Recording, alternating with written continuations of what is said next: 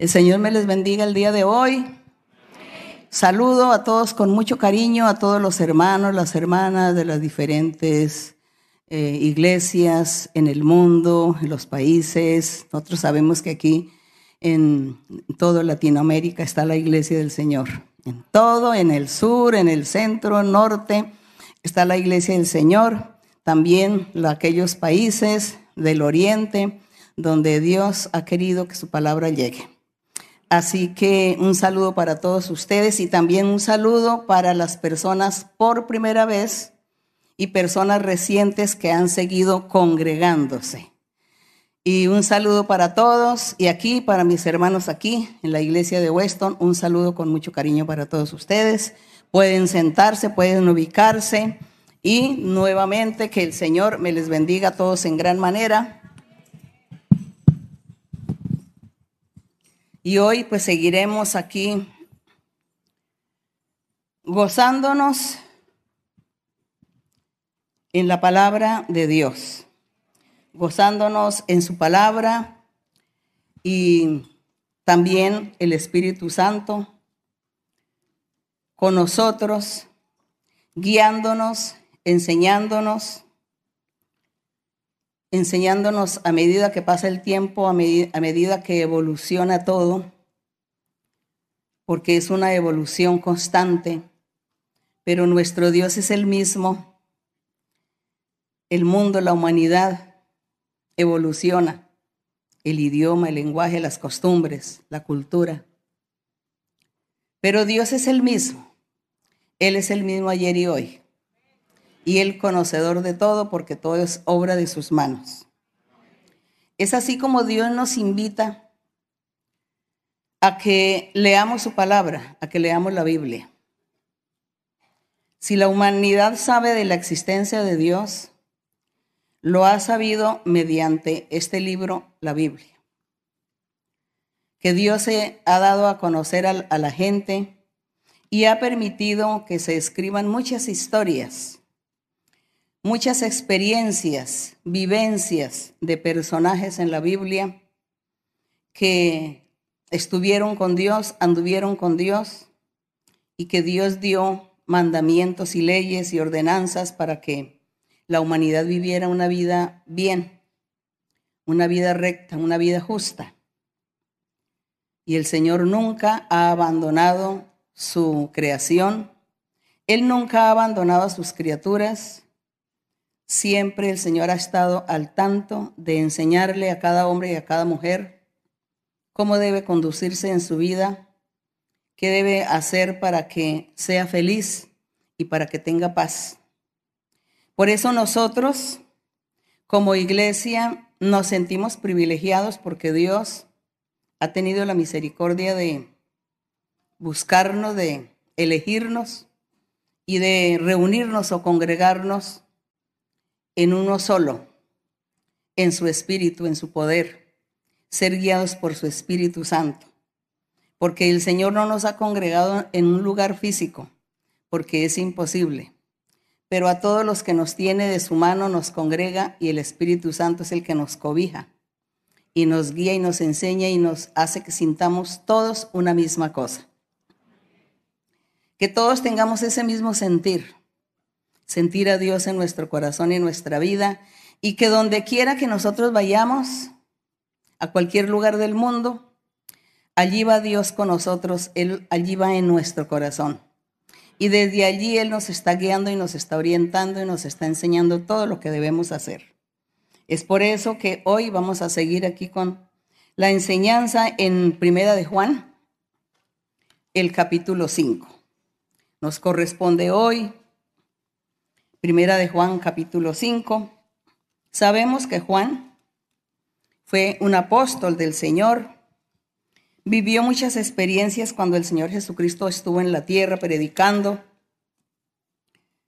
Y Juan vivió la experiencia de oír la voz de Dios cuando el Señor, una voz del cielo decía, refiriéndose al Señor Jesucristo, dice que escucharon una voz que decía, este es mi hijo amado, mi hijo amado, en el cual tengo complacencia.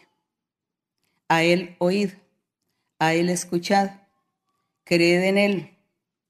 Fue ese mandato divino. Por eso los apóstoles creyeron y aunque fueron sacrificados después por la causa de la palabra de Dios, sin embargo ellos fueron seres felices que disfrutaron de esa presencia y de ese poder de Dios y que Dios les enseñó y los guió. Y ellos pues dejaron también mucho de su testimonio en sus escritos, aunque no están todos los escritos, pero lo poco que quedó nos sirve a nosotros hoy para sustentar, para creer y confiar y saber que Dios sí existe y que Dios es poder.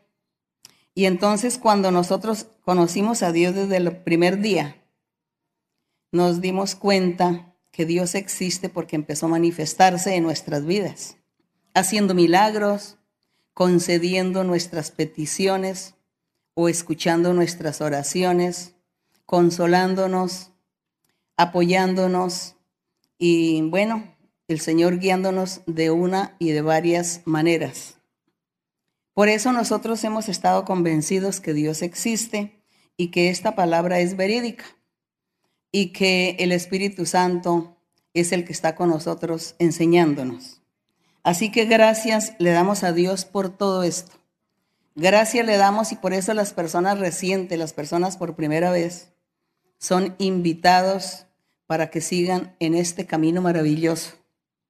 Este es un camino que no es tan difícil para el ser humano porque es Dios quien ayuda a seguir adelante, Él es quien cambia y quita pues todo aquello lo malo que hay en nuestras vidas y nos ayuda a seguir y a cumplir su palabra, sus mandamientos.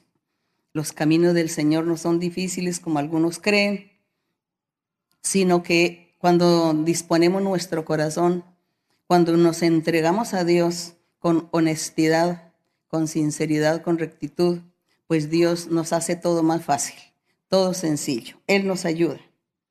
Así que el apóstol Pablo aquí, el apóstol Juan, disculpen, aquí en, en, Primera de Juan en el capítulo 5, él sigue enseñando y diciéndole a una invitación a todos, dice, todo aquel que cree que Jesús es el Cristo, dice, todo aquel que cree que Jesús es el Cristo, porque esa es la palabra, ese es el Evangelio eso fue lo que comenzaron a predicar desde el principio, lo que el Señor Jesucristo comenzó a predicar, su, su palabra, enseñando, instando a la gente para que creyeran en Él. Y muchos creyeron y otros no creyeron, pero a los que creyeron, dice que les dio bendición, les dio la promesa de la vida eterna. Y acá entonces Juan dice, el que cree, que Jesús es el Cristo. Esta persona es nacida de Dios, ha nacido de Dios, porque es Dios quien le ha revelado, Dios quien ha estado en su corazón para que él crea que Él es el Cristo, aquel, aquella persona que Dios enviaría al mundo o había enviado al mundo y sería el Salvador, el precursor de la vida eterna. Y dice, y todo aquel que ama, al que engendró, es decir, el que ama a Dios, ama también al que ha sido engendrado por él. Dice que Dios engendró al Señor en la carne. Entonces el que crea y el que ame, dice que Dios también entra a amarlo. Y en el verso 2 dice, en esto conocemos que amamos a los hijos de Dios. Cuando amamos a Dios, guardamos o cumplimos sus mandamientos. Dice que esta es la, una condición para saber si estamos amando a Dios o no. Cumplir los mandamientos del Señor, que ya muchos de ustedes ya saben cuáles son los mandamientos. Y aquí en el verso 3 dice, pues este es el amor a Dios, que guardemos o cumplamos o pongamos por obra sus mandamientos y sus mandamientos no son difíciles, dice. Son fáciles de cumplir. porque Dios nos ayuda a cumplir. Él nos ayuda con su Espíritu Santo. Porque la promesa que el Señor Jesucristo hizo cuando Él dijo, me voy y no los voy a dejar huérfanos, sino que voy a enviar el Espíritu y el Espíritu Santo estará con ustedes para siempre. Que no se nos olvide, yo sé que los hermanos que ya llevan su tiempo en la iglesia saben esta, esta doctrina, tienen este conocimiento, pero como hay personas recientes, para ello yo vuelvo y repito esto, y siempre pues vendrá la repetición de lo mismo hasta que todo se grabe en nuestra mentalidad, en nuestro corazón. No es difícil seguir el camino del Señor porque el Espíritu Santo nos guía, nos enseña, nos orienta y nos ayuda. Así que en el verso 4 dice, porque todo lo que es nacido de Dios vence al mundo. Ser nacidos de Dios es cuando Dios nos elige, cuando Dios nos llama y cuando Dios nos habla, nos hace promesas y nosotros seguimos en ese camino y comenzamos a leer la Biblia, a orar, a alabar a Dios, a glorificarle y a seguir sus pasos, a aprender la doctrina, el Señor envía eh, al Espíritu Santo para que esté guiándonos y orientándonos en nuestra vida personal.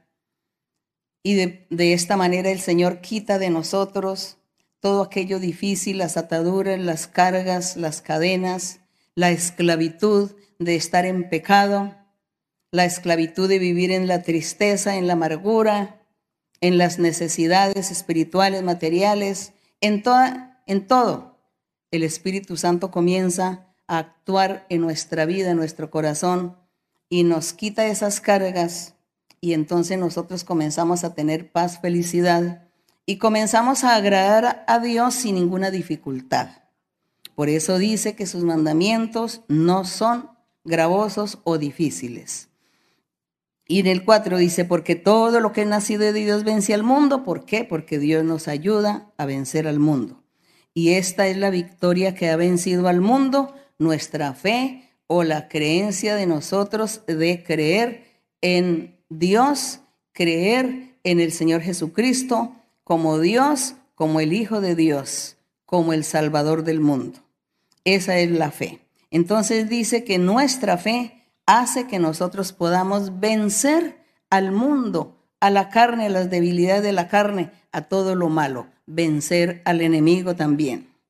Y en el verso 5 dice, ¿quién es el que vence al mundo sino el que cree que Jesús es el Hijo de Dios?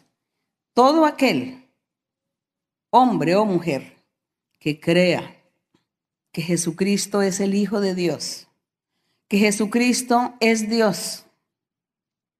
Misterio muy grande, misterio difícil de comprender, muy difícil de aceptar. Por eso hay muchas religiones y hay muchas religiones que no creen, no aceptan. Algunas religiones dicen, Jesucristo fue un hombre común y corriente, eh, fue un profeta.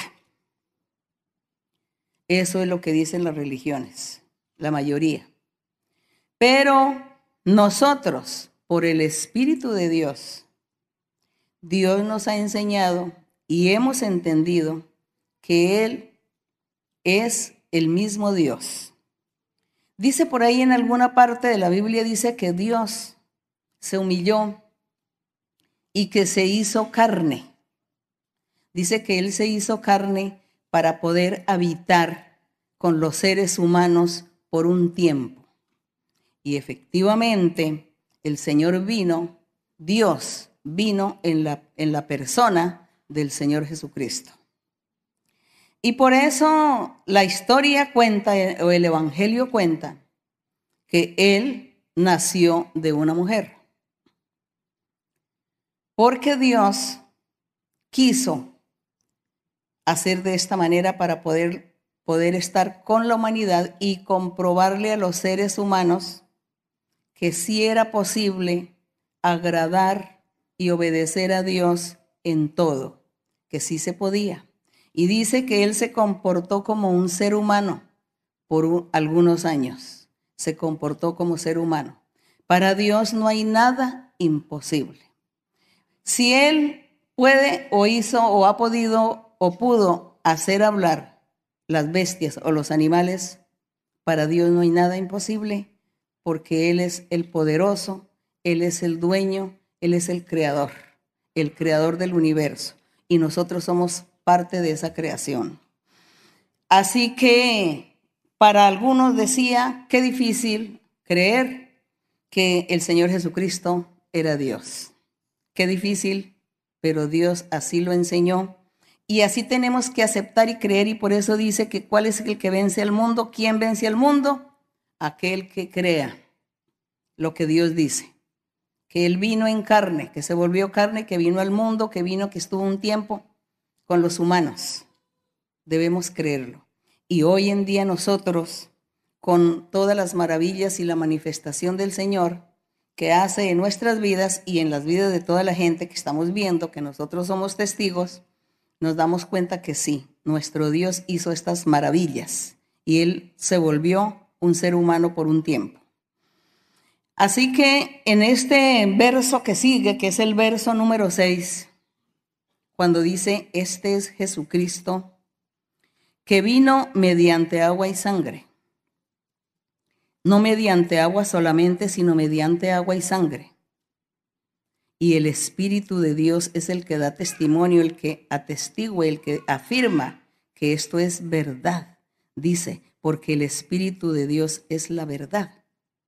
Pero antes de nosotros seguir leyendo de que el Señor Jesucristo vino mediante agua y sangre, yo quisiera leer algunos versos que tienen que ver con el agua, porque luego vamos a explicar sobre la sangre, qué significa. Ya los hermanos saben, yo sé que los hermanos ya saben, esta enseñanza la hemos dado cientos de veces y los hermanos que están en la iglesia llevan su tiempo, ya lo saben, pero hay muchas personas recientes. Y alguien dirá, ¿y para qué se repite lo que ya sabemos?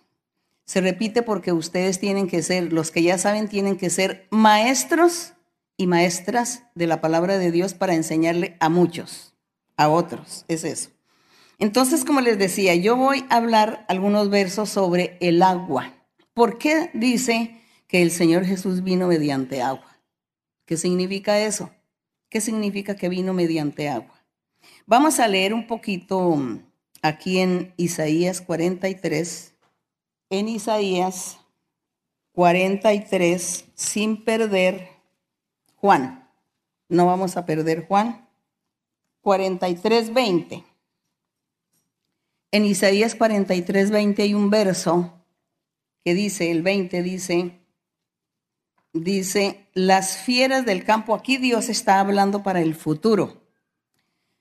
Recordemos que estamos buscando, leyendo aquí Isaías, profeta de la antigüedad, profeta del Antiguo Testamento. Isaías profetizó acerca de el advenimiento de nuestro Señor Jesucristo y el inicio de la iglesia del Señor. Toda la profecía de Isaías refiere casi a lo mismo. Hablando Dios del precursor, del Salvador, del Mesías, y también que Él estaría levantando un pueblo santo espiritual. Es de, a eso se refiere esta profecía de Isaías.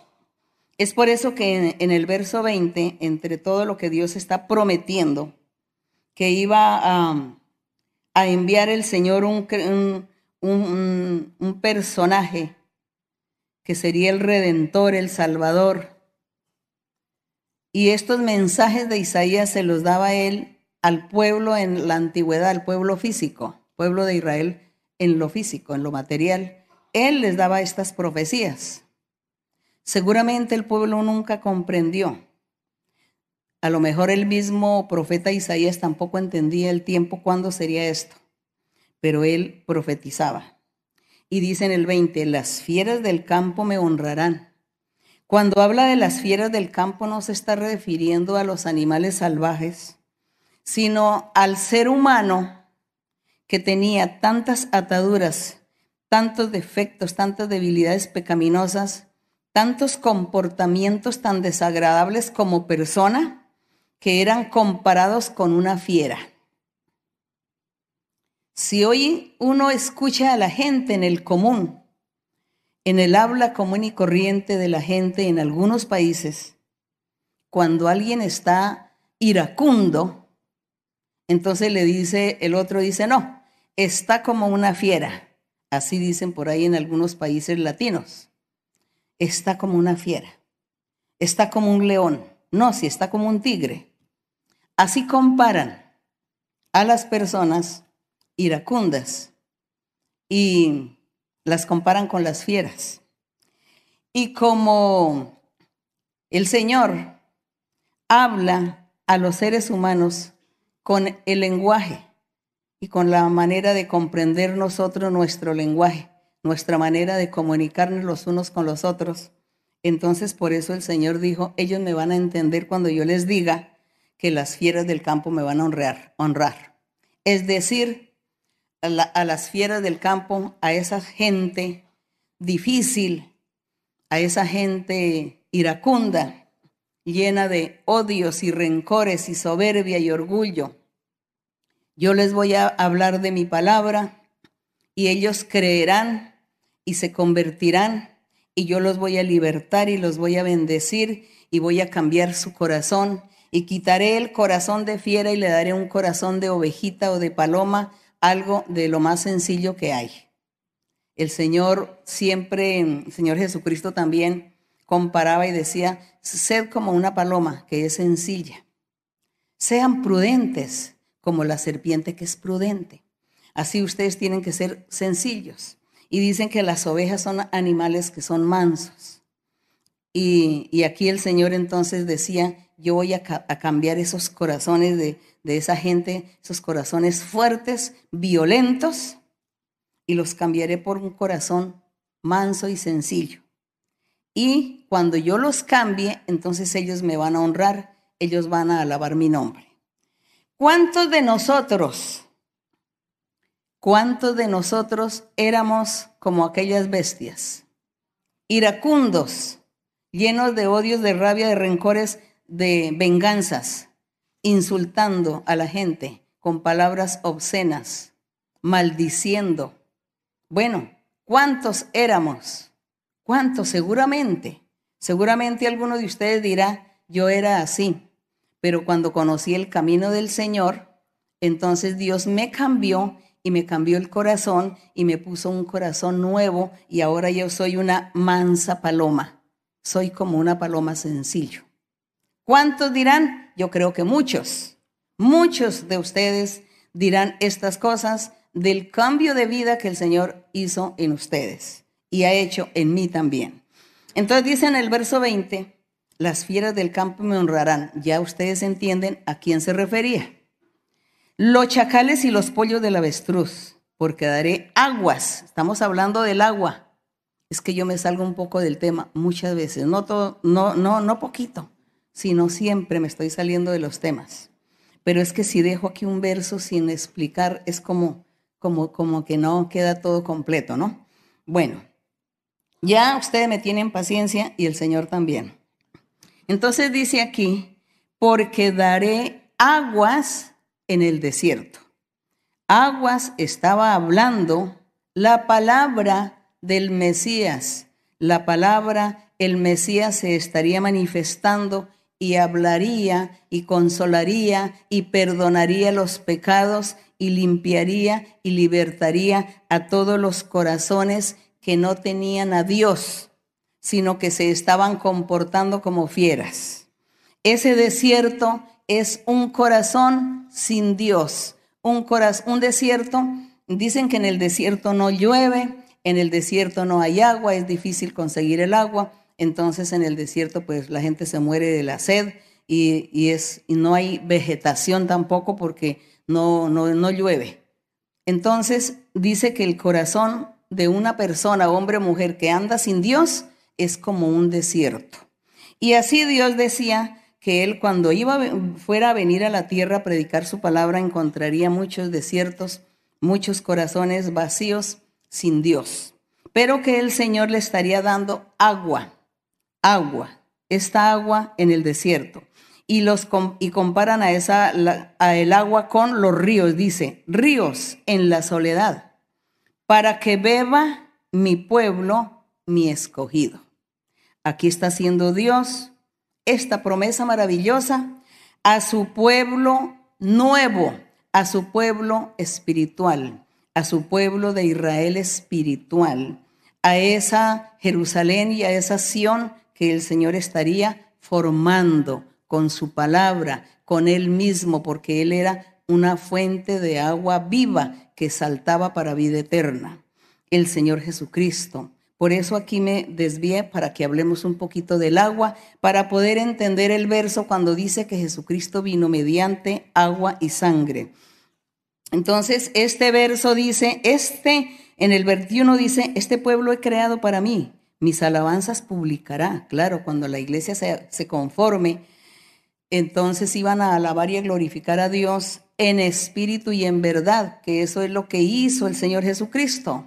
Después de que él hizo su trabajo, su labor, dejó a los apóstoles, envió el Espíritu Santo y el Espíritu Santo vino a muchos y el Espíritu Santo es el que aviva, el que le da esa fortaleza, ese avivamiento, esa alegría al corazón de los seres para que ellos alaben a Dios en espíritu y en verdad. Entonces, eso es lo que dice este verso 20 acerca del agua que Dios estaría dando agua en el desierto, en la soledad, ríos, dice, ríos en esa soledad, para que mi pueblo beba. Y así, pues hay muchos versos en la Biblia que hablan de esta agua, pero voy a leer unos poquitos. Aquí en 44.3, en el capítulo 44, el verso 3, el que sigue, dice el Señor también haciendo sus promesas, haciendo todas las promesas, dice, porque yo derramaré aguas sobre el sequedal y ríos sobre la tierra árida. Aquí ya no le dice desierto, ya dice la tierra árida. Mi espíritu derramaré sobre tu generación y mi bendición sobre tus renuevos. ¿Cuál era la generación del Señor?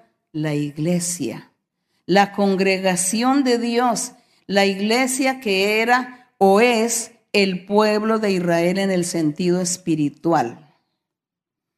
Y el Señor levantaría su pueblo, el Señor Jesucristo levantará, está levantando su congregación y la está llenando de esa agua de vida que es el mismo y el Espíritu Santo está trabajando en los corazones de esa congregación para que se cumpla la palabra de Dios, las promesas y lo que Él exige de los seres que deben cambiar y seguir el camino del Señor con la ayuda del Espíritu Santo. Y aquí en Zacarías, vamos a mirar aquí en Zacarías, Zacarías queda un poco atrás de Mateo. Atrás de Mateo está Malaquías y luego sigue Zacarías, el penúltimo de para Mateo. En Zacarías 14, Zacarías 14,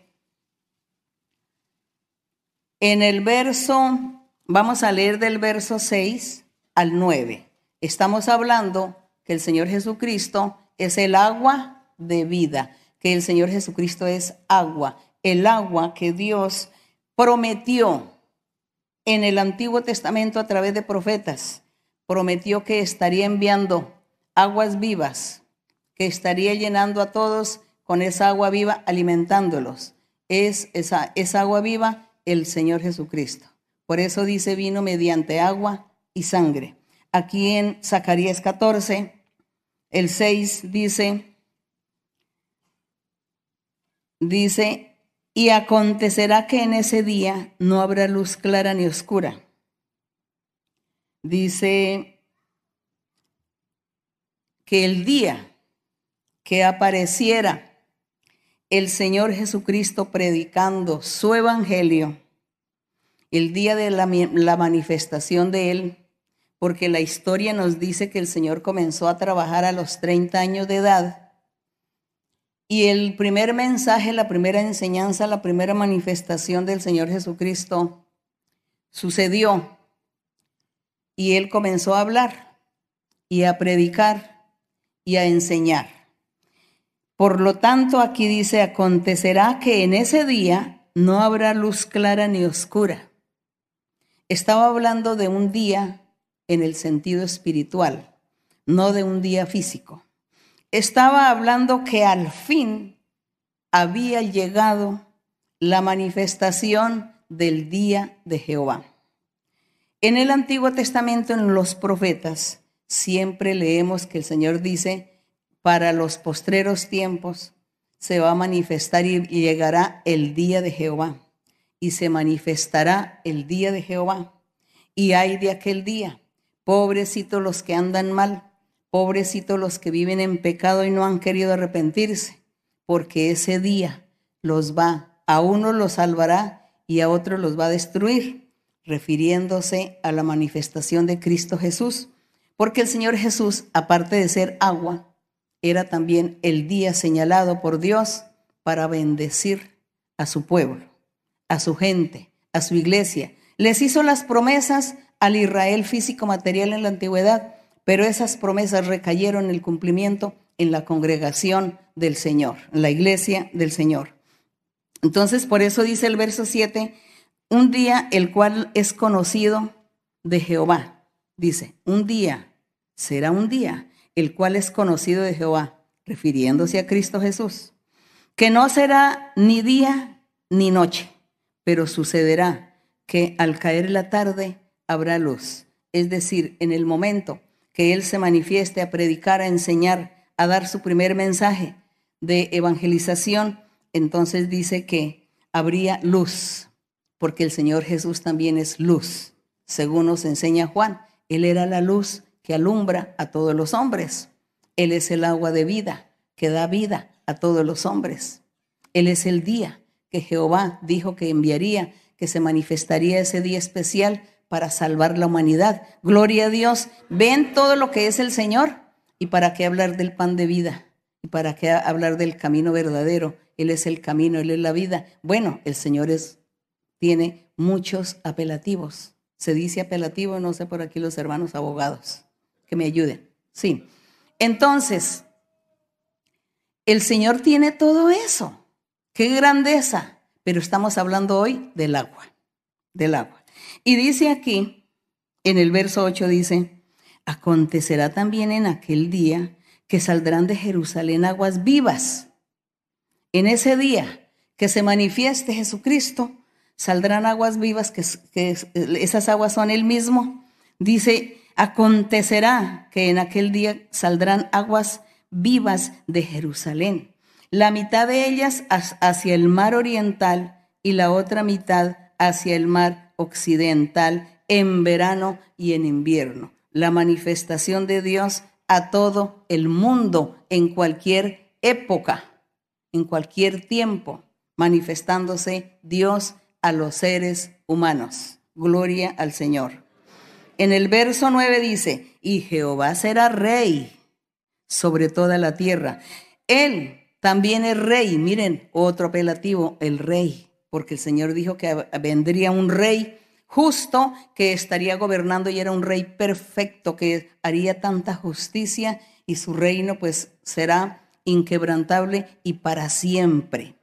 Entonces ese rey que vendría no era un rey por un tiempo, sino para siempre el Rey Jesús. Entonces dice el 9, volvemos a leer, y Jehová será rey sobre toda la tierra. En aquel día Jehová será uno y uno su nombre. Bendito el nombre del Señor. Ahora seguimos aquí en, en Juan. Sigamos en Juan para leer otros versos del agua. Juan 4, 13.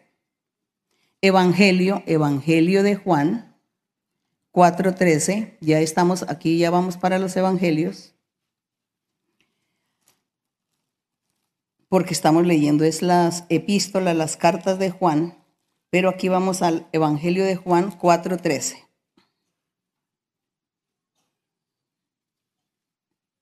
Y dice así, el Señor Jesús aquí estaba hablando con la samaritana. Hablaba con la samaritana. Ustedes todos conocen la historia maravillosa de la samaritana. Cuando ella fue a sacar agua y el Señor le pidió que le diera agua para beber y ella dijo que no podía. Y el Señor le dijo, el que beba del agua que yo doy nunca va a tener sed. Y ella dijo, ay Señor, yo quiero que me des de esa agua y comienza el Señor a evangelizarla, a hablarla, ¿no? Y a decirle muchas cosas y a hablarle sobre su vida privada para que ella creyera. Y entonces el Señor, entre otras cosas, en el verso 13 le dice, respondiendo, respondió Jesús y le dijo, cualquiera que bebiere de esta agua, es decir, de este pozo donde tú has venido, le dice a la mujer samaritana, cualquiera que bebiere de esta agua de este pozo, volverá a tener sed. Mas el que bebiere, dice, del agua que yo le daré, no tendrá sed jamás, sino que el agua que yo le daré será en, en el corazón de esta persona una fuente de agua que salta para vida eterna. La fuente, la salvación, eso es lo que nos da el Señor. Él al darnos a beber, al darnos a nosotros al beber esa agua que es el Señor Jesucristo, su palabra maravillosa, sus promesas, aceptar al Señor Jesucristo como el Hijo de Dios, como el Salvador, como el Rey perfecto, es beber del agua de la fuente de la vida eterna. Es aceptar que nosotros estamos bebiendo o vamos a beber de esa agua aceptando al Señor. Por eso ahí en primera de Juan dice, todo aquel que cree que Jesucristo es el Hijo de Dios es porque es nacido de Dios. Entonces, si queremos beber del agua, de esta agua que dice que es, que es una fuente que se convierte en nuestro corazón, una fuente de agua que salta para vida eterna, es porque hemos aceptado y hemos creído que el Señor Jesucristo es Dios, que el Señor Jesucristo es el Hijo de Dios y que Dios es un solo Dios. ¿Ve? El misterio grande. Entonces, esa es el agua. Esa es el agua. Y aquí por último, del agua, pues hay muchos versos. Y los invito para que ustedes lean la Biblia. Lean la Biblia una y muchas veces. Nunca se cansen de leer, porque ustedes van a aprender y van a encontrar muchos tesoros escondidos en ella. Y aquí en Apocalipsis, aquí en Apocalipsis, en el 22, que es el último capítulo de Apocalipsis, el último, el último capítulo de Apocalipsis 22, en el verso 17. Después que Juan tuvo esa visión o esas visiones, del Apocalipsis, de todo lo que Dios le mostró que habría de acontecer al futuro, ya el, el ángel del Señor o el Espíritu de Dios a través del ángel le habla a Juan y le dice que en conclusión había era que creer en el santo, en el justo, en ese que era la fuente de agua de vida eterna, en Cristo Jesús que había que creer en Él. Y, concluye diciendo en el verso 17, le dice el Espíritu a Juan, le dice, y el Espíritu y la esposa dicen, el Espíritu es el Espíritu de Dios, la esposa es la iglesia o la congregación del Señor, la iglesia del Señor Jesucristo. Dice, y el Espíritu y la esposa dicen, ven, y el que oye diga, ven, y el que tiene sed, venga. Y el que quiera tome del agua de la vida gratuitamente, acepte a Jesucristo como Dios, como el Hijo de Dios, como el Salvador del mundo, como el Rey justo, poderoso, que, gobierna, que ya está gobernando y seguirá gobernando por la eternidad. Eso es lo que dice ahí. Entonces, ahora que ya entendimos un poco sobre qué es cuando dice que Jesucristo vino mediante agua y sangre. Ahora sí pasemos a Primera de Juan. Pasemos a Primera de Juan en el verso 6 y dice, este es Jesucristo que vino mediante agua y sangre, no mediante agua solamente, es decir, no fue solamente la palabra profética de decir va a aparecer una fuente de agua y entonces cuando aparezca la fuente de agua ustedes van y beben y ellos sin saber quién era la fuente de agua que daba vida eterna. Entonces había que tenía que haber algo que identificara cuál era esa agua que Dios iba a hacer aparecer para que el que bebiera tenga salvación, tenga la vida eterna, repito. Entonces por eso dice, vino mediante agua y sangre. Y dice, no solamente mediante agua, sino también sangre. ¿Por qué? La sangre que es la parte humana del Señor Jesucristo. Entonces, esa parte humana del Señor Jesucristo es la fuente, el estanque de agua. Ese estanque de agua que, seguramente fue cavado en el desierto, o ese estanque de agua similar al que la samaritana usó para ella sacar agua, para darle a los animales a beber, y que el Señor le, le decía, deme, deme de esa agua. Y ella decía, no puedo sacarla. Y esa fuente de agua es la misma que acabamos de leer en Apocalipsis cuando dice que el que quiera creer, que venga y beba de esa fuente de agua que salta para vida eterna. Entonces, por eso dice que es Jesucristo que vino mediante agua y sangre, que Él es el agua y la sangre es porque Él vino en forma humana. Él vino como ser humano, esa es la sangre. Dice, no mediante agua solamente, sino mediante agua y sangre. Cuando él dice, no mediante agua solamente, pues daba a entender eso. Si el Señor dice, voy a hacer que aparezca una fuente de agua y que todos vayan allá a beber el agua, entonces pues sería difícil, imposible. No, tenía que esa fuente de agua aparecer de alguna forma para que la gente pudiese beber. Y además, pues es en el sentido espiritual, no físico, ¿no? porque hoy en día nosotros vemos por allá que la gente cuando hacen los paseos en los lugares, en un parque, dice, no, allí hay una fuente de agua y el que toma eso es para rejuvenecer. Empieza la gente ya engañada a comprar y a tomarse en el agua porque los hace rejuvenecer. Bueno, que el agua bendita y que el agua de que hace milagros. Entonces el Señor, nuestro Dios, envió al Señor, se hizo hombre, se hizo un humano, que ahí es que vino mediante ser humano, mediante sangre. Y también Él era el agua, Él era la fuente de agua de vida eterna, el Señor. Y el Espíritu es el que da, dice, y el Espíritu Santo da testimonio, porque el Espíritu Santo es la verdad. Nosotros recordamos cuando leemos los Evangelios que el Señor Jesús cuando fue a ser bautizado por agua, dice que una voz del cielo dijo, este es mi Hijo amado, a Él oíd, a Él escuchad. Entonces ahí los apóstoles escucharon, el mismo Juan que estaba bautizando escuchó y mucha gente que estaban allí fueron testigos de esas palabras, de esa afirmación. Y en el verso 7 dice, porque tres son los que dan testimonio en el cielo, el Padre, el Verbo, que es el mismo Hijo, y el Espíritu Santo. Y estos tres son uno, el Padre, el Hijo y el Espíritu Santo es un solo Dios aunque algunas religiones de maldad comienzan a criticarnos y a decirnos que creemos en, en, un Dios de tres cabezas. Eso es una falta de respeto hacia Dios. Eso es demeritando el poder de Dios, subestimando de que Dios no es capaz.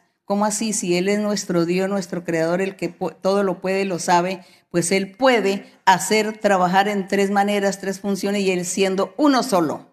Para Él no hay nada imposible, solo que Él nos da la enseñanza y nosotros tenemos que creer sin preguntar tanto, sin cuestionar.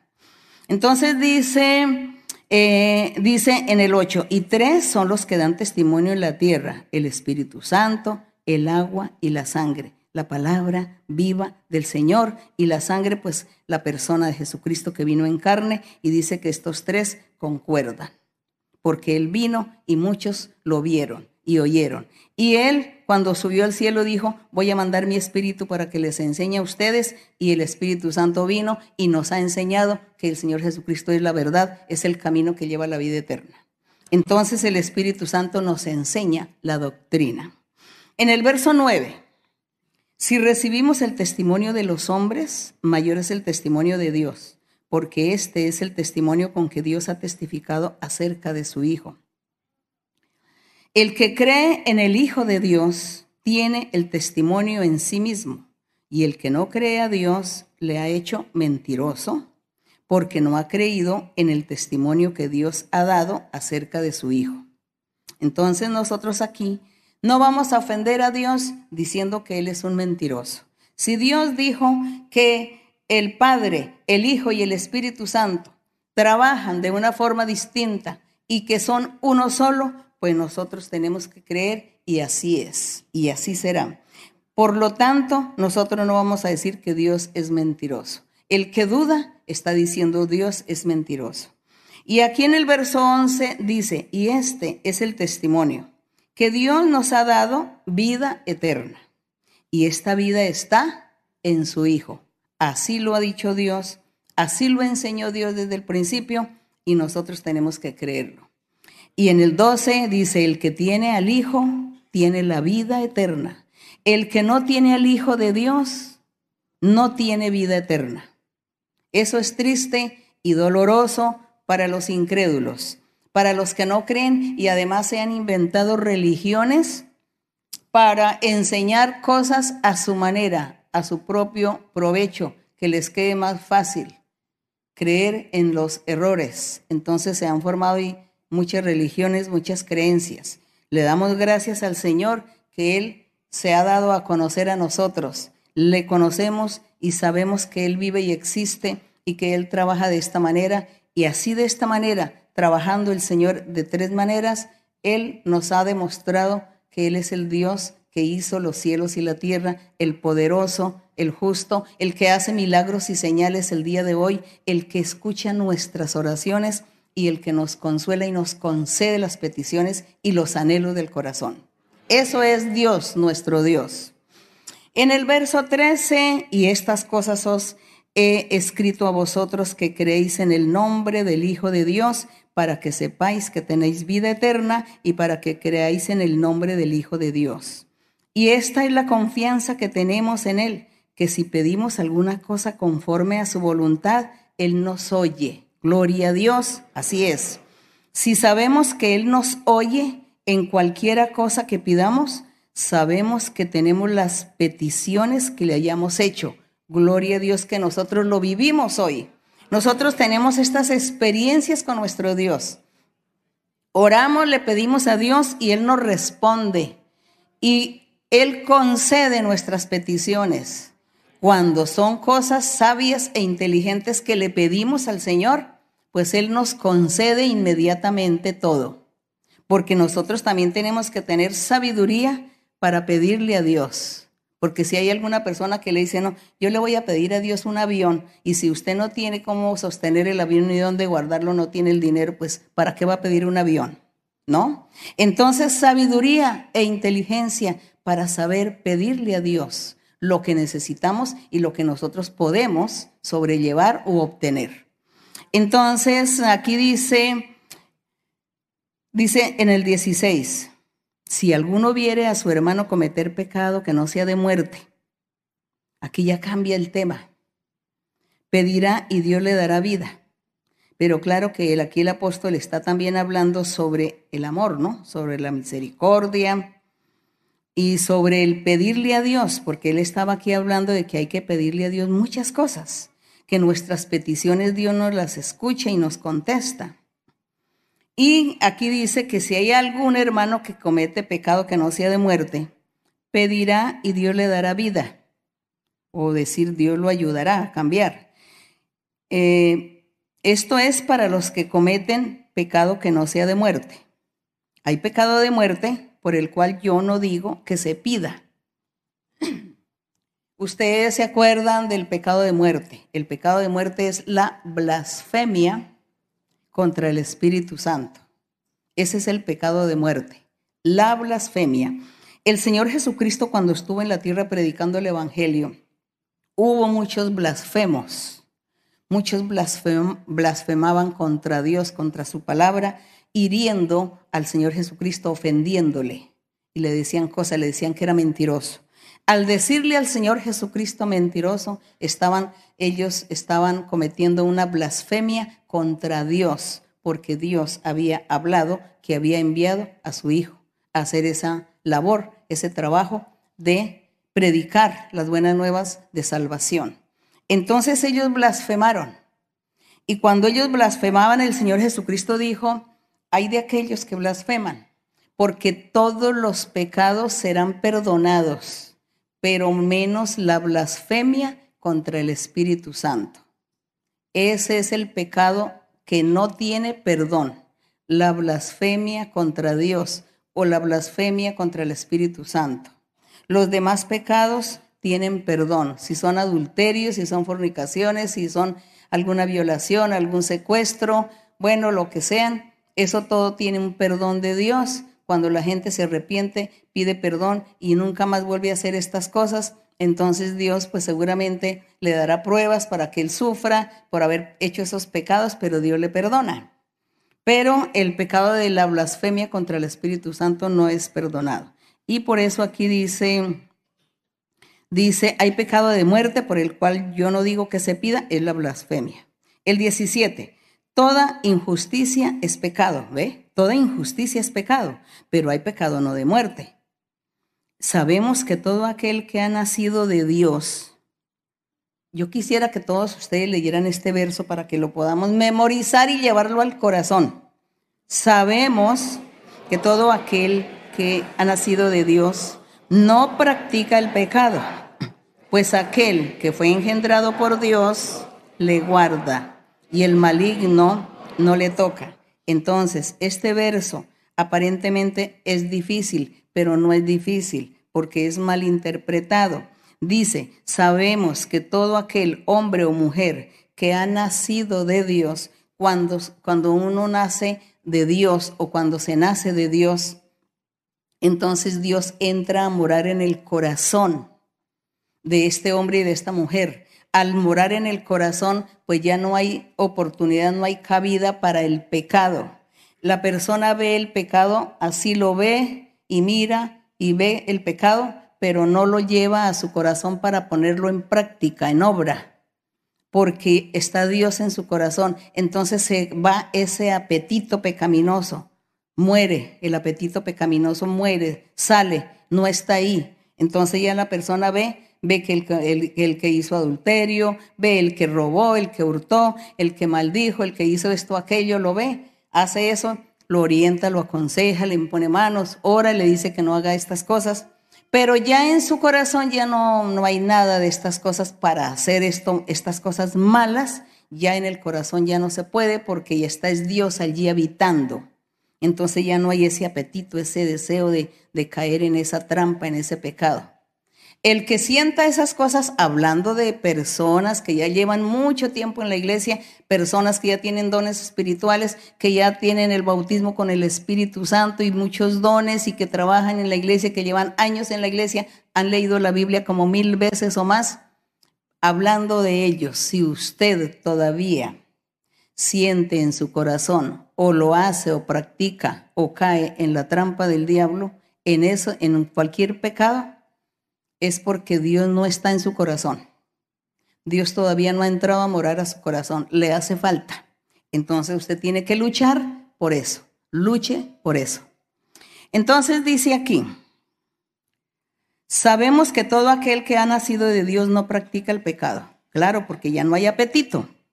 Pues aquel, es decir, pues Dios, pues este hombre o esta persona que fue engendrada por Dios, entonces Dios guarda a la persona, la protege y, no permite que el diablo venga a ponerle la tentación pecaminosa en su corazón. A mí el diablo no va a venir un día de estos a decirme, oye María Luisa, camine, porque no va a cometes un robo allí. Mire, robe esto, si ve la oportunidad que tienes, mire, nadie te está mirando, tú puedes robarte eso. Seguramente el diablo podrá decirme eso. Yo no lo voy a hacer porque en mí no está el apetito. Yo ya soy honesta y temerosa de Dios. Y entonces, aunque nadie me vea, Dios me está mirando. Entonces yo tengo que proceder de acuerdo a lo que hay en mí. Si Dios está conmigo, yo no voy a hacer estas cosas. Entonces yo le diría al diablo, vete de mí, Satanás, que Dios te reprenda. Es eso, porque el diablo vive poniendo trampas a la gente, poniéndole muchas eh, cosas para que la gente caiga, muchas tentaciones. Bueno, entonces por eso dice el maligno no le toca porque Dios está guardando y protegiendo a sus hijos, a los que han nacido de Dios. 19. Sabemos que somos de Dios y el mundo entero está bajo el maligno. Qué tristeza que dice que el mundo entero está bajo el maligno. Y nosotros, los poquitos, pues de Dios, pero estamos aquí aspirando que Dios nos ayude para poder atraer muchas almas para el reino de los cielos. El 20. Pero sabemos que el Hijo de Dios ha venido y nos ha dado entendimiento para conocer al que es verdadero.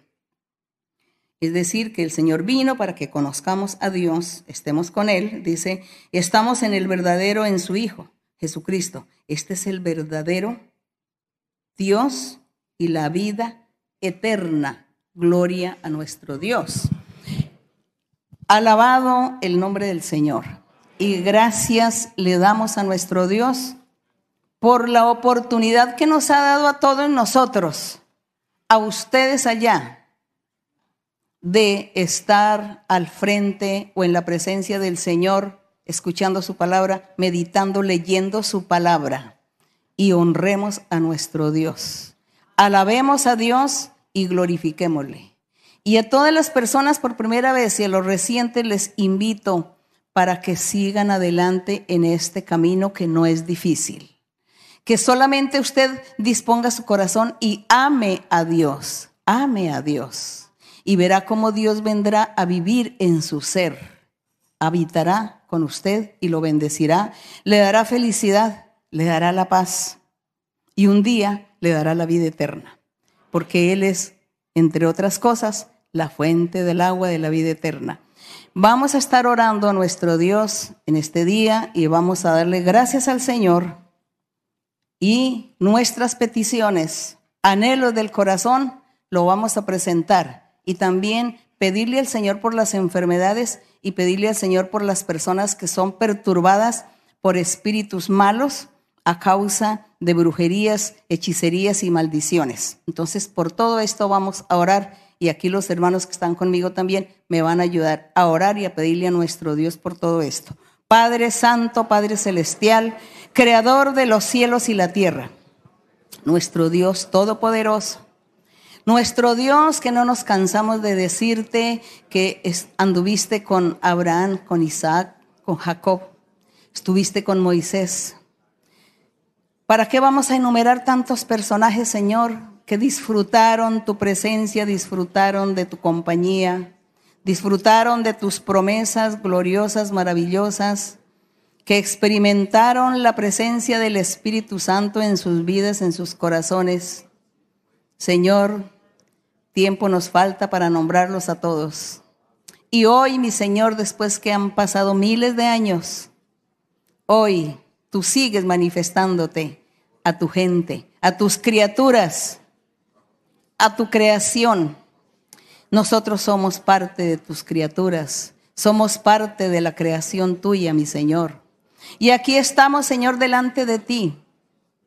Escucha nuestra oración, escucha nuestros ruegos, nuestras peticiones, los anhelos de nuestro corazón. Mira, Señor, que hay muchas personas recientes que todavía no han tenido la experiencia de haber leído mucha Biblia, de conocer doctrina, no han tenido experiencia de sentir la presencia de tu Espíritu Santo en sus corazones, en su ser, pero yo sé que ellos desean y anhelan vivir también contigo estas experiencias espirituales maravillosas. Y ellos también están esperando de ti de tu mano poderosa, que hagas milagros y señales en sus vidas. Señor, que extiendas tu mano poderosa, sanadora, sobre todas las personas que estén enfermas de cualquier edad, de diversas enfermedades. Extiende tu mano, haz milagros y señales. Sana a cada uno, mi Señor. Cada uno está pidiéndote a ti su petición, su necesidad, su enfermedad. Cada uno te está contando a ti su enfermedad que tiene en su cuerpo. Ten misericordia, Señor. También te pido, Señor, que reprendas al enemigo, que reprendas todo espíritu inmundo, todo espíritu maligno que ha venido a tomar o a poseer a personas y que no los deja coordinar sus ideas, que no los deja razonar, que no los deja pensar ni hablar. Señor, ten misericordia de estos seres que son indefensos. Solamente tú, mi Señor, con tu misericordia puedes libertar y quitar las brujerías, los hechizos, quitar las maldiciones, para que todos puedan tener razonamiento y puedan invocar tu nombre y puedan alabarte, glorificarte, puedan darte gracias, Señor. Padre, en el nombre glorioso de Jesucristo, tu Hijo amado, te lo pedimos, mi Señor, que bendigas a cada uno. Gracias, mi Señor. Las alabanzas para ti, la honra para ti, la gloria para ti desde ahora y para siempre. Te alabamos, Señor. Gracias, mi Señor. Cantémosle al Señor el coro 2, alabad bendecida Jehová. Alabad bendecida Jehová, vosotros los hijos de Dios. Alabad bendecida Jehová, vosotros los hijos de Dios. Alzad vuestras manos, batidlas a Él y decidle que solo Él es fiel. Alzad vuestras manos, batidlas a Él y decidle que solo Él es fiel. Alabad, bendecida Jehová vosotros los hijos de Dios. Alabad, bendecida Jehová, vosotros los hijos de Dios. Alzad vuestras manos, batidlas a Él y decidle que solo Él es fiel Alzad vuestras manos, batidlas a Él y decidle que solo Él es fiel. Gloria, mi Señor. Gracias a nuestro Dios. Muchas gracias, mis queridos hermanos, todas las personas que nos estuvieron viendo hoy. Un abrazo fuerte para todos ustedes. Besos para los niños y que mi Dios me les bendiga. Aquí los hermanos, muchas gracias también. El Señor les bendiga. Hasta pronto.